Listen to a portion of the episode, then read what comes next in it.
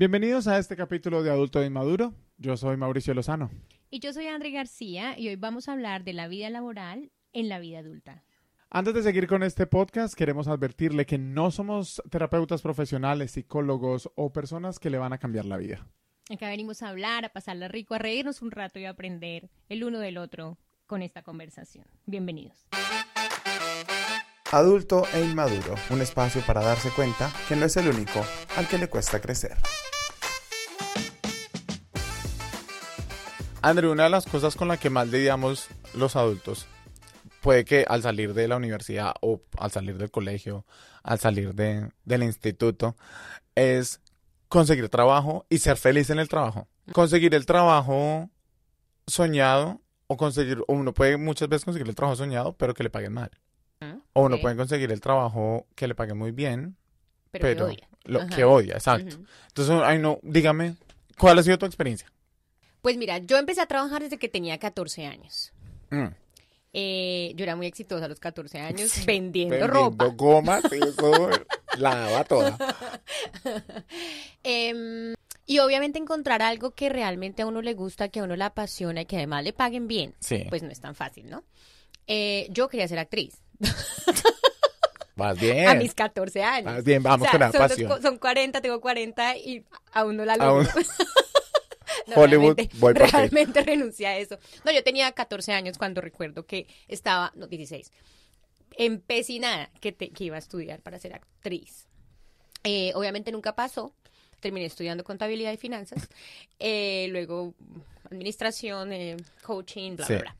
Pero realmente sí es demasiado difícil, sobre todo porque cuando uno tiene pasión en algo y se vuelve su trabajo, ya la pasión cambia, ¿no? Porque ya se vuelve trabajo. Sí. Entonces, esa es como la parte que es un poco problemática de cómo uno hace para que esa pasión, no sé, por ejemplo, tú que a ti te encanta hacer radio y todo esto, en algún momento sentiste que era que se estaba convirtiendo en trabajo Sí. y era cansón de hacer. Mire, no se me meta al rancho que estamos hablando, yo espero yo. No, pero, pero vea que usted está tocando, usted está tocando un tema importante y es que trabajar en la pasión a mí me genera conflicto por lo que estás diciendo. Uno trabaja, ponle tú, actriz, te apasionaba el tema de la actuación y le pones esa presión de tengo que pagar deudas. O sea, la vida pasa, tienes que pagar Mm, mm, luz, agua, teléfono, comida mm. condones, importante, no se reproduzcan. Pero ponerle esa presión a la pasión ya no se te convierte, tienes esa misma, esa misma alegría al hacerlo. Entonces yo por eso, yo siempre le digo a la gente, mire, trabaja en algo que le guste, pero que no le apasione.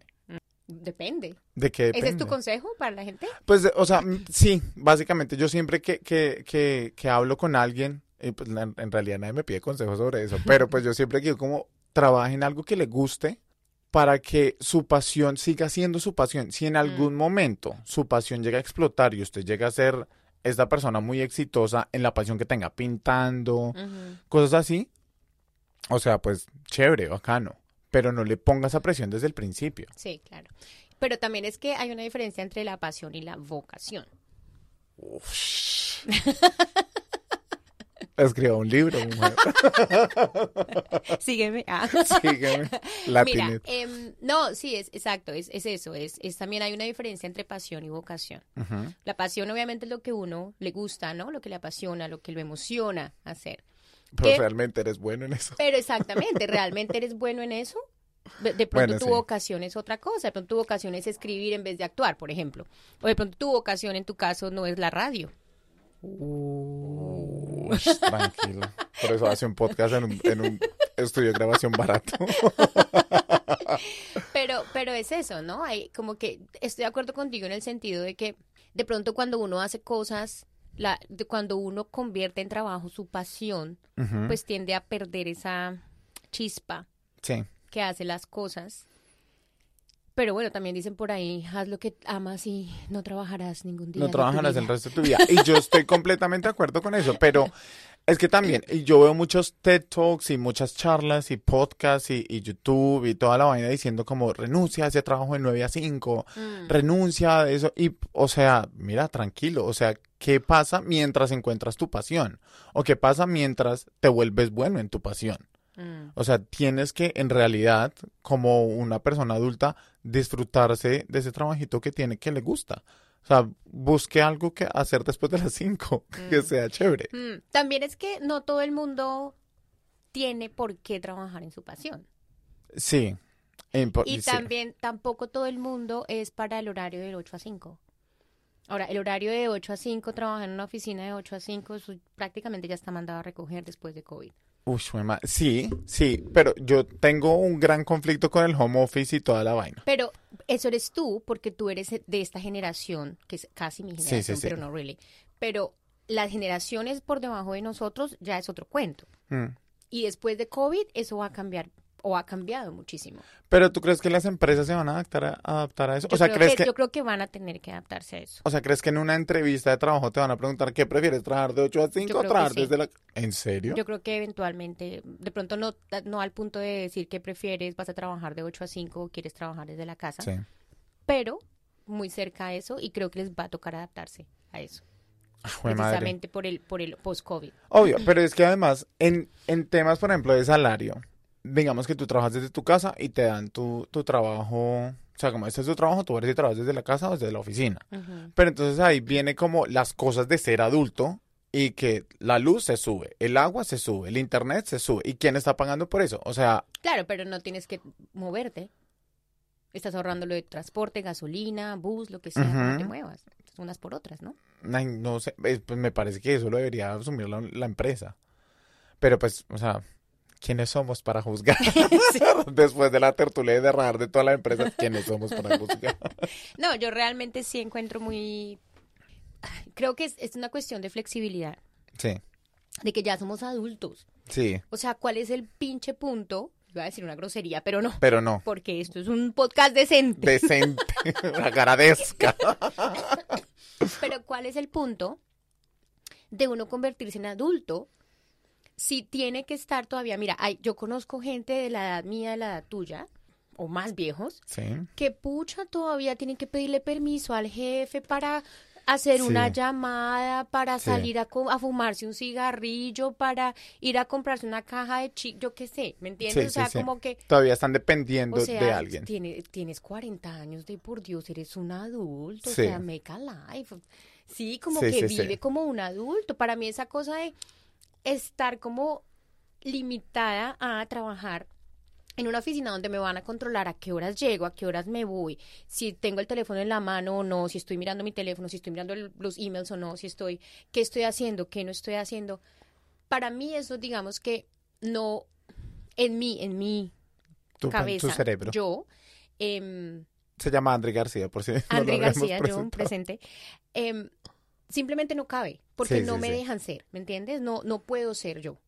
Entonces, como que para mí es más, mídame por los resultados, mídame por los proyectos, mídame por, yo qué sé, el KPI, lo que sea que sí. ocurra, como me quiera medir. Pero no porque estoy en la oficina de 8 a 5. Yo Sí. puedo estar en la oficina de 8 a 5 Y no hacer nada. mirando Facebook Sí, sí, sí. y no hacer absolutamente Presente. nada. Y lo he hecho. ¿Me Presente. entiendes? Y ser muy productivo en la casa. Sí, O ser muy productivo en otro momento del día. sí, sí, sí. Entonces, como que no todo el mundo funciona de la misma manera para que el comunismo nos corte a todos con la misma tijera. Sí, sí, sí. ¿Me entiendes? Te- que es de 8 a 5. te entiendo 40 horas a la semana. Sí. Ahora, quiero tocar otro, otro, otra parte de este tipo de, de este trabajo siendo adulto. Y es que lo que he visto de nuestra generación y de ser adulto, póngale 25 para arriba, es que somos personas, no sé si llamarlos o inconformes o somos personas que siempre estamos buscando movernos. O sea, veíamos en la generación de nuestros papás que ellos pasaban 20 años, Mm. 30 años en la misma empresa, 10 de esos 30 años en la misma posición. Mm. A nosotros, tres años después de estar en la misma posición, nos Ya nos pica. pica, Nos pica y queremos algo y queremos aprender más y queremos Mm. más plata o queremos una mejor posición o, o creemos que ya merecemos más. No sé y no soy nadie para juzgar si sí o no, Mm. pero somos ese tipo de generación. ¿Crees que eso, o sea, ¿cómo, cómo te ha pasado a ti? ¿Crees que eso también, a mí me pasa mucho, no sé qué tanto nos afecta en la estabilidad a futuro? O sea, cuando tengamos 50, porque cuando tengamos 50 ya no vamos a tener la misma energía de, de estar cambiando de trabajo cada dos, tres días, ¿A qué te refieres dos, con la tres estabilidad? años.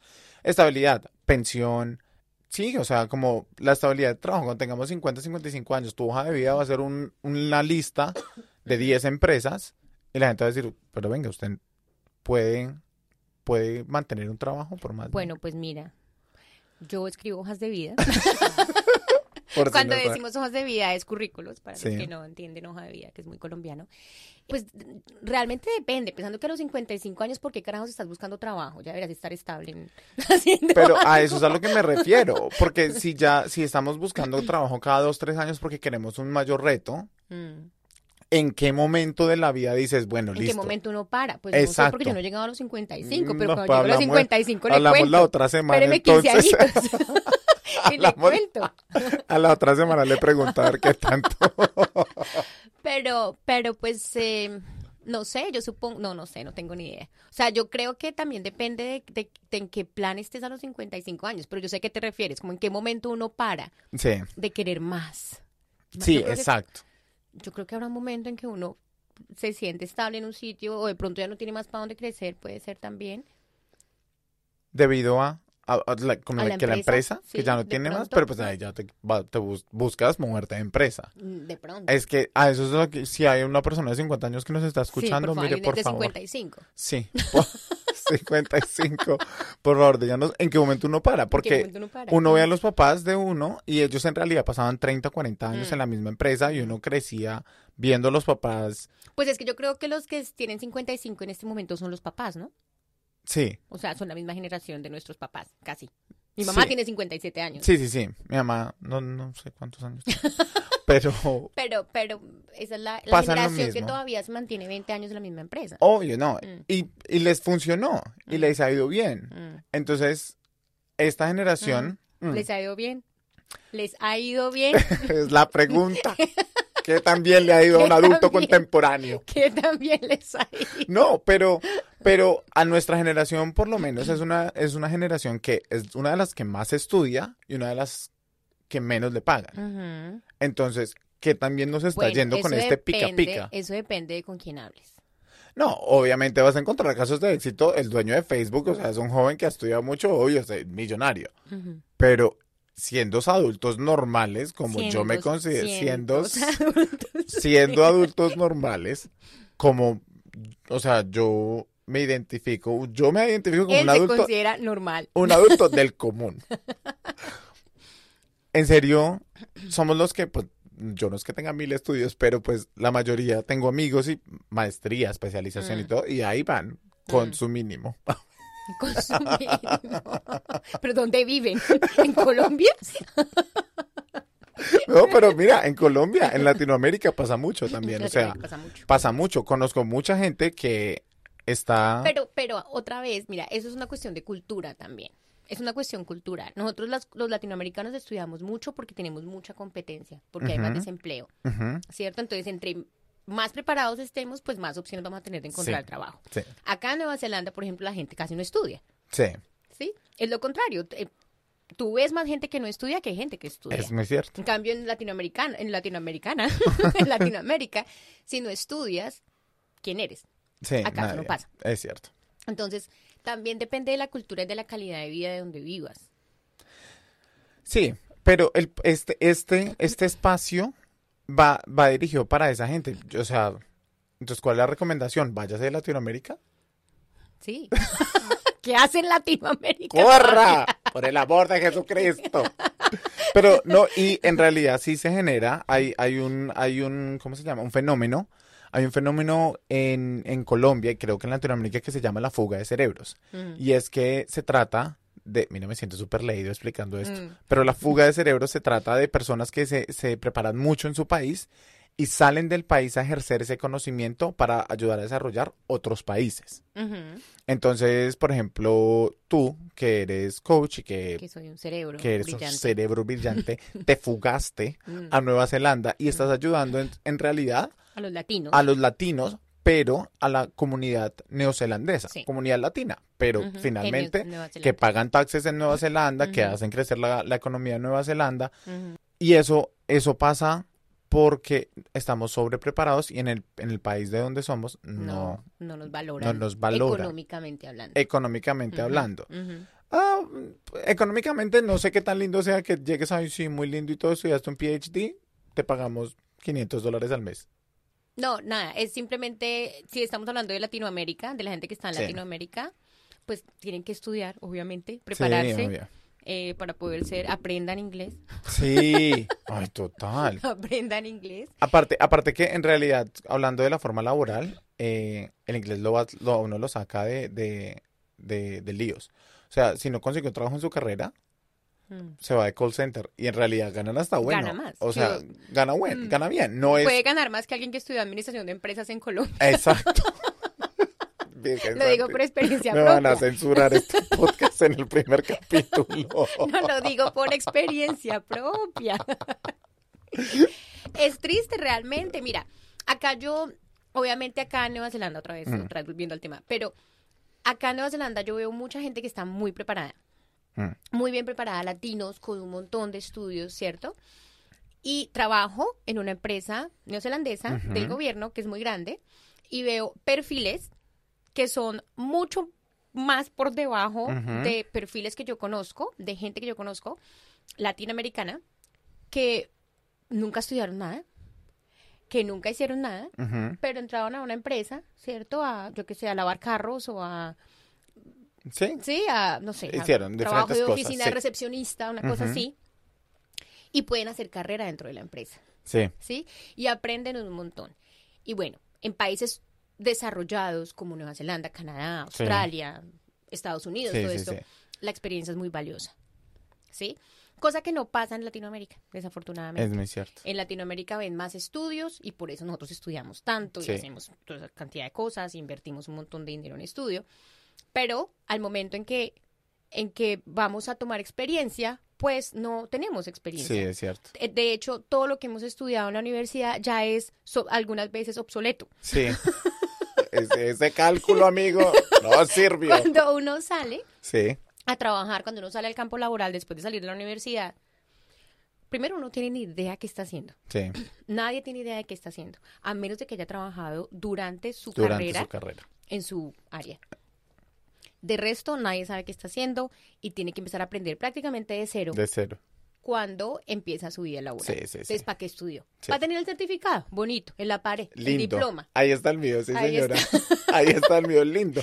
Llame a mi padre, don José, ahí tiene esos cinco años. Pero claro, pero claro, si tú vas a ir a pedir un trabajo en radio, Sí, ¿cierto? Y no tienes estudios y no tienes experiencia, pues no te lo van a dar. es cierto. Es lo más posible. ¿m? Entonces, como que hay mucha gente que pregunta, ¿necesito estudios, por ejemplo? ¿Necesito estudios para trabajar en Nueva Zelanda? Eh, Sí, necesita Depende. papeles. depende, ¿me entiendes? Como que es eso, es eso, Sí. como que es, es muy relativo. Pero sí, básicamente uno sale de la universidad sabiendo nada. Sabiendo. Gran enseñanza de este podcast. Muchas gracias por venir al TED Talk. No, pero bueno, sí, o sea, yo creo que uno sale a la universidad sin saber nada y yo creo que también la invitación, ¿cuál sería, vea, cuál sería la invitación de usted para los oyentes de este hermoso... Salgan de Latinoamérica. Salgan de Latinoamérica, pero póngale que no todo el mundo puede No, no. o no todo el mundo quiere. Mm. ¿Por Sí, no, total. No todo el mundo que- quiere. Mm. ¿Cómo encontrar ese balance de, de Virgen Santísima? Yo quiero ser feliz en mi trabajo. O sea, no me están pagando bien, pero quiero ser feliz. Es una buena pregunta. Pues mira, em, depende qué edad tienes. Es adulto. ¿Tienes 25 años? ¿Sí? Prueba cosas. Pero Pucha, ¿por no importa, no, prueba. no, espera, pero ¿por qué? O sea, porque si tiene 25 y no 40, ¿por qué no puede seguir probando Pues cosas? porque cuando tienes 40 es un poco, tienes menos tiempo para probar cosas. Creo que es eso, creo que se, ta- se trata también como de aprender a ser flexible. ¿Sabes qué he notado mucho a veces? La gente se pone una etiqueta interna. Sí, ¿cierto? Entonces nosotros crecemos, eh, no sé, el papá le enseñó que toda la vida los abogados eran sí. lo que tenía que hacer, bla, bla, bla, creció, eh, se convirtió en abogado porque eso era lo que tenía que hacer, porque el papá era abogado, el tío era abogado, sí. y resulta que de pronto lo odia. ¿Cierto? Resulta que odia el trabajo, odia la profesión, o no consigue trabajo en eso, o no le pagan bien, etcétera, no es feliz. ¿Mm? La gente a veces tiende a ponerse etiqueta de soy, soy abogado. Sí, Y definitivamente tú no eres abogado. Tú estudiaste para convertirte en Un una abogado. profesión. ¿sí? Entonces tienes el conocimiento, pero no eres una abogada. Sí, no, no naciste siendo una abogada. Ok. ¿Entiendes? Mira, qué interesante. Te convertiste en uno con estudio, bla, bla, bla, pero no quiere decir que eso eres.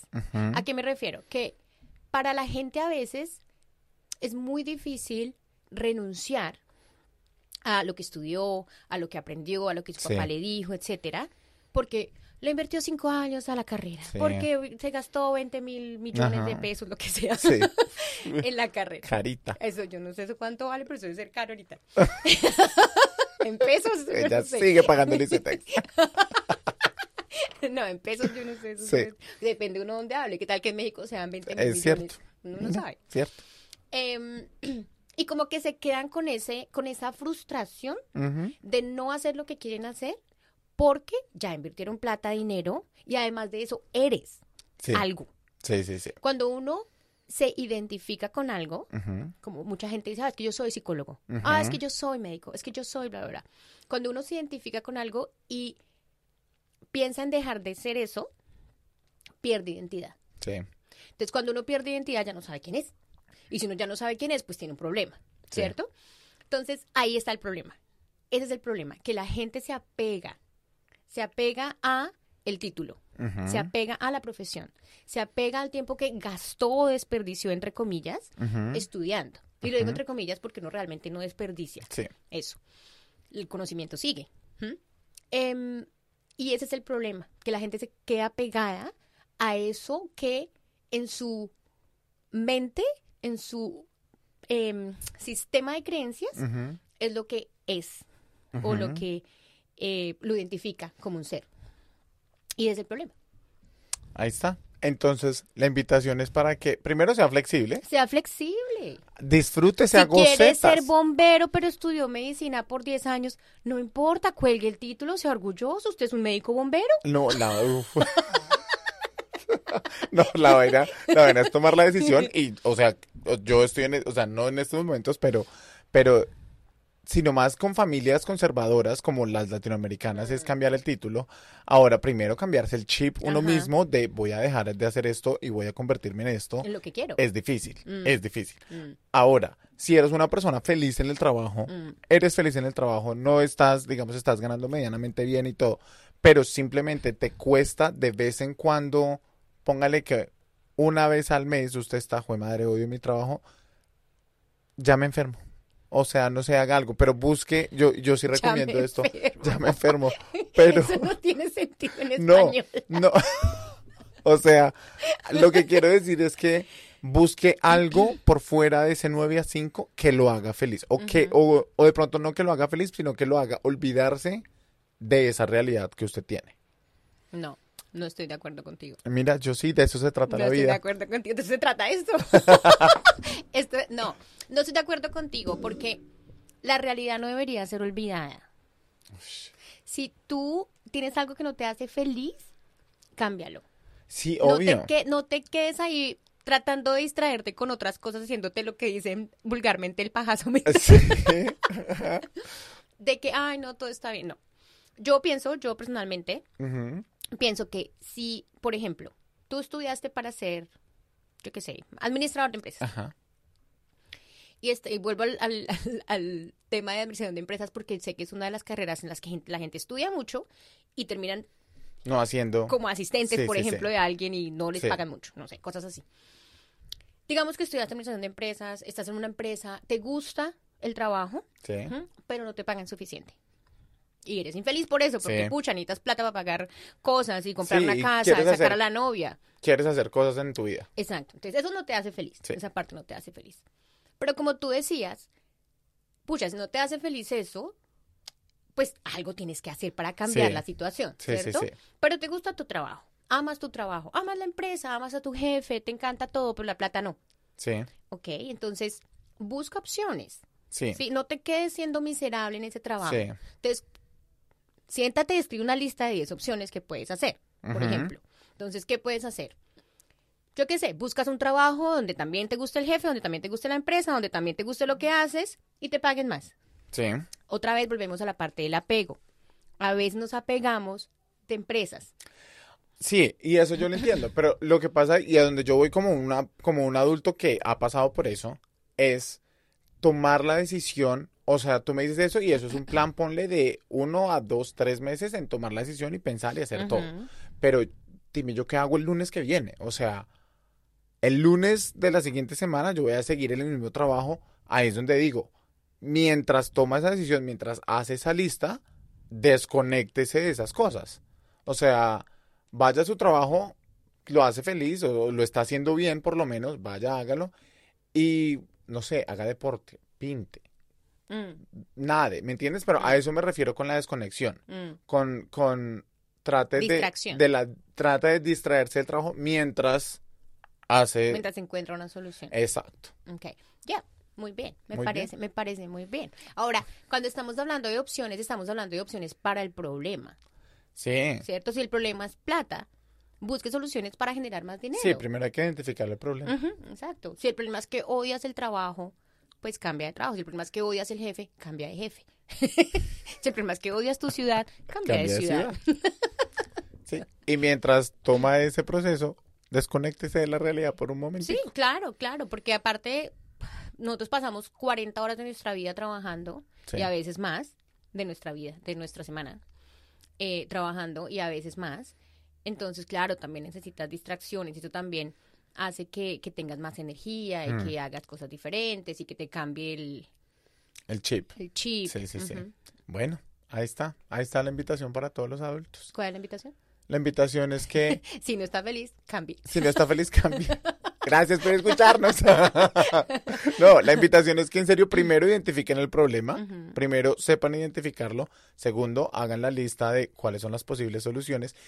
Y sabemos y tenemos muy claro que todas las soluciones van a tomar un tiempo. Entonces, mientras usted toma el tiempo, se toma ese primer paso para cambiar algo, desconéctese de la realidad. O sea, vaya, haga su trabajo normal y después de las 5, 6 de la tarde que, sa- que, que sale de trabajar, busque algo que mantenga su mente ocupada o algo que le y algo que funcione. le haga feliz. Algo que le- y algo que le funcione. O sea, si Mm. usted cree que salir con sus amigos o, o estar con su novia o su novio lo hace feliz, haga eso, Mm. inviértale tiempo a eso. Si usted cree que haciendo y yendo al gimnasio lo hace feliz, vaya y haga gimnasio, pero inviértale tiempo a eso que le está funcionando Mm. A- a mucha en el gente- A momento. mucha gente lo hace feliz beber alcohol, mucho alcohol. Pues beba mucho alcohol, ¿me entiendes? Pero siempre y cuando no se convierta en un problema de salud.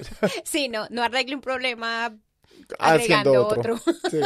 Andri, todas las personas que van a pasar por esa silla en la que usted está van a contestar estas preguntas y van a ser parte de esta sección de este podcast. Esto es preguntas maduras para personas inmaduras.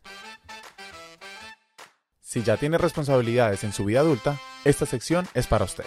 Preguntas maduras para personas inmaduras. Andri, Mm. la pregunta es, en tu experiencia, ¿qué es lo que mata una relación? Digamos que si tengo que decir solo una cosa, Sí, la falta de comunicación. eso, mira, me parece muy lindo, escribí un libro, pero eso es muy fácil decirlo porque no es fácil comunicar Exacto, por eso es Con la pareja. por eso. Pero, o falta de comunicación, no es sentarme y yo decirle a mi pareja, hola, mira cómo estás, mira lo que pasa es que no estás rindiendo. O sea, uno como, o sea, ¿en qué, en qué específico, es que, en qué específico ejemplo estamos hablando? En todo realmente.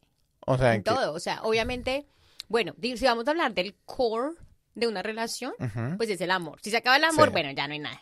Pero Sí, si hay los una relación. muy lindo, Sí, pero ya, los no hay hablan muy amor. lindo, pero no. Pero si hay una relación de la que estamos hablando que todavía hay amor Sí.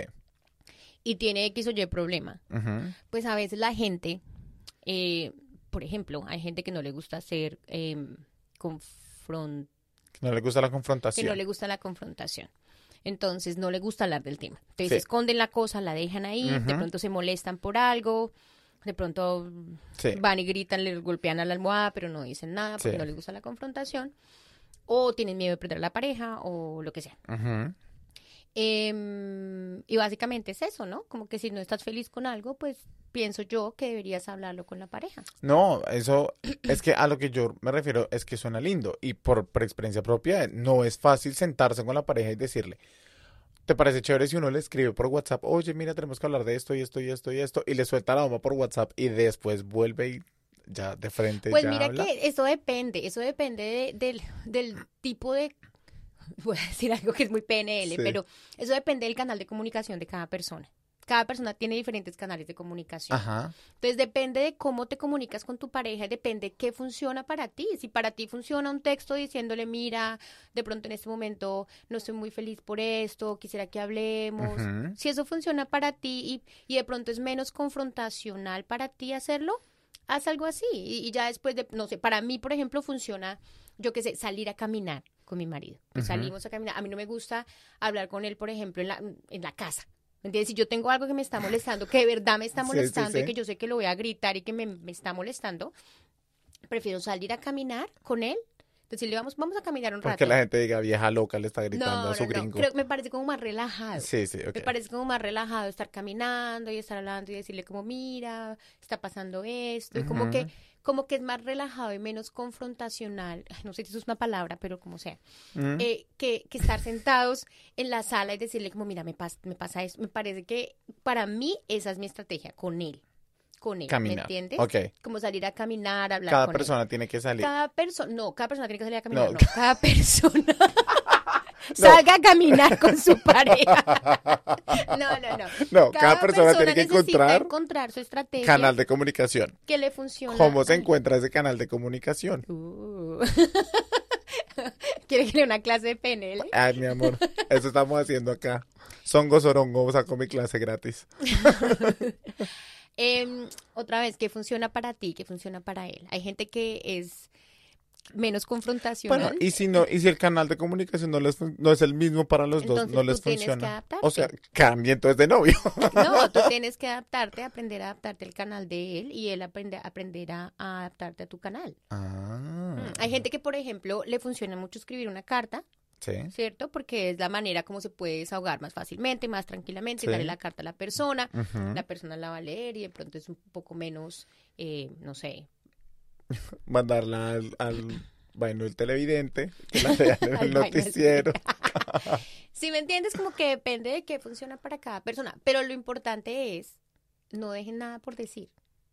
Eso es lo Qué importante. lindo. Qué lindo suena eso. No dejen nada. No por dejen decir. nada por decir, eso es importante, porque yo sé que a veces uno, y bueno, yo, es- yo ya me casé una Sí, vez y este sí. es mi segundo matrimonio. Y, y, mm, Ay, ¿dónde la nena? Bueno, chica? Locochona. y, am, y, y no sé, creo que una de las cosas que es más difícil en una relación es eso, es ser capaz de ser abierto, de, de put yourself out there. ¿cómo se Ajá. O sea, que se exponga. De exponerse. Yo, yo aquí le traduzco. de exponerse uno mismo Sí. y de decir, vea, esto es lo que Este- siento. esto es lo que hay. Esto es lo que me es- duele, Sí. esto me está partiendo el corazón. Eso, ser vulnerable es muy difícil. Mm, Para la gente, para de lindo, gente, ser lindo. vulnerable es, pero es muy difícil para mucha Sí, gente, sí. porque la gente no quiere ser vulnerable porque sabe que va a doler. Sí, sí, sí. Cual- de cualquier manera va a doler. Es muy cierto. Pero es importante ser vulnerable. Y tienes que encontrar la manera como para ti funciona el ser vulnerable y tener, co- y tener conversaciones incómodas. Ay, qué difícil. Que es muy difícil. Es muy difícil encontrar a alguien también que esté dispuesto a tener esas conversaciones Claro. incómodas. Claro, pero por eso te digo, hay que encontrar la estrategia que funciona para cada uno y para cada pareja. Hay per- Ujú. lo- que te digo, hay personas que son muy cerradas, no quieren hablar, e- evitan la- el problema, Sí. evitan la cosa, se hacen los, tengo nada, soy de palo, Sí. tengo pescado. se hacen sí. los de la vista gorda, Sí. no hablan del tema, pero obviamente eso se va Va, Va Se va creciendo. creciendo. y en algún momento va a explotar. Sí. En algún momento va a caerse esa torre de naipes Sí, sí, ahí sí. poniéndola y poniéndola. En algún momento va a caer. No espere ese momento, amigo. No espere ese momento. Contrate a Andrick para su para su coach de PNL. hable, hable las, las cosas cuando se sienta listo también. Sí, sí. Hay, hay veces que uno no se siente listo todavía, quiere evitar la conversación maluca. Sí, Sí, está bien, tómese su tiempo, pero hágalo, pero hágalo. hágalo. Ahí está, señoras y señores. André García, en este adulto inmaduro. Muchas gracias por acompañarnos, André. Gracias a ¿Te ti. gustó? ¿Pasaste un rato agradable? Sí, está chévere, sí, porque uno puede hablar lo que uno quiere. Sí, aquí. Ahí está bueno. Ahí, para, y muchas gracias a las tres personas que nos están escuchando. Sí, sí, sí. Mamá, te amo. Seremos súper famosos con estas tres personas. Pero no, en serio, muchísimas gracias. Ya para irnos, ¿consideras que, que te ha ido bien siendo adulto? ¿Eres un adulto responsable? Soy un adulto feliz. Ush, qué lindo. No Compre su libro. responsable, pero feliz. Compre su libro. Así va a ser el título de este Creo podcast. No soy un adulto responsable, pero, pero feliz. feliz. Me gusta la actitud. Muchísimas gracias a usted. Adulto e inmaduro, un espacio para darse cuenta que no es el único al que le cuesta crecer.